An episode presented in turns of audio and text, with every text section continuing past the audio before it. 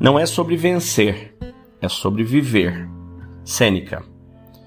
Dr. Suzuki, um autor japonês do século XX, que foi o grande responsável por popularizar o budismo, o zen, o shin no ocidente, certa vez foi abordado no final de um jantar. Como é, Dr. Suzuki? A mulher perguntou.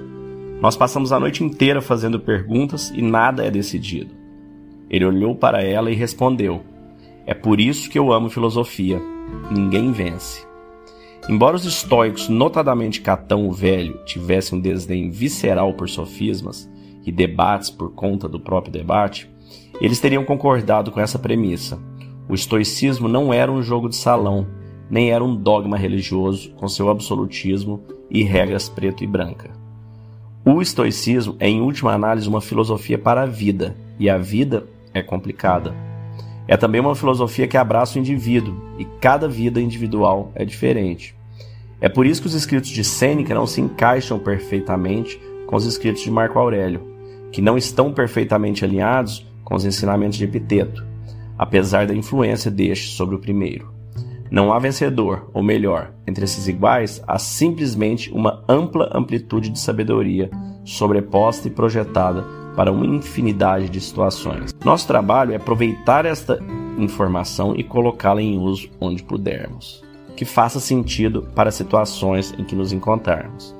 Não temos tempo para debates pedantes sobre se fulano de tal era um verdadeiro estoico ou brigas internas sobre se essa pessoa, aquela, está continuando o legado estoico adequadamente.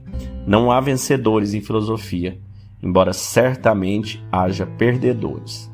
A melhor pessoa para ser, é claro, é um usuário do conhecimento filosófico que temos à nossa disposição.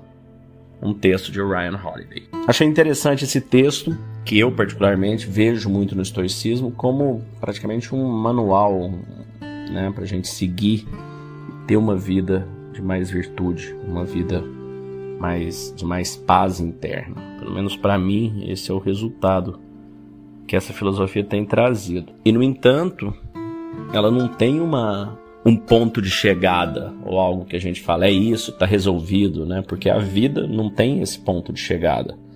Nós não vamos chegar no momento e receber uma medalha e é isso, parabéns, você venceu a vida. Não, é, você vai viver a vida com erros, com acertos, melhorando um pouco aqui, piorando um pouco ali. Imagina a nossa vida como uma, uma espiral, como se fosse uma mola. Às vezes a gente está mais à frente, às vezes a gente está mais atrás, mas o importante é que você esteja subindo numa direção, né? que você esteja evoluindo em um sentido, como ser humano, como espírito, como alma, qualquer que seja o nome que você queira dar para isso. E o estoicismo é sobre isso, é sobre nos ajudar. No entanto, como disse aqui no texto, não existe vencedores, o que existe são perdedores, no sentido de aqueles que perdem a oportunidade de estarem melhores. Calma da mente é conexão, intencionalidade, foco por uma vida que vale a pena ser vivida. Acreditamos que a sociedade está enfrentando desafios significativos, com níveis alarmantes de ansiedade, medo e depressão. Acreditamos que a cura está dentro de cada um de nós e nosso propósito é ajudar as pessoas a encontrarem a serenidade mental como o primeiro passo para reconectar consigo mesmas e alcançar o bem-estar do corpo, da mente e da alma. Acreditamos na transformação individual para a cura coletiva.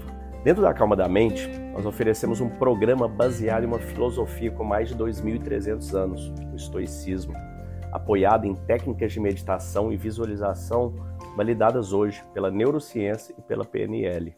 Nossa missão é fornecer ferramentas e recursos para que as pessoas encontrem calma interior e vivam com propósito, intencionalidade e foco e conquistem uma vida que vale a pena ser vivida. Para saber mais, entre em calmadamente.com.br ou no QR Code que deve estar aparecendo para você aí e escolha o melhor plano para você, para sua empresa e para sua família.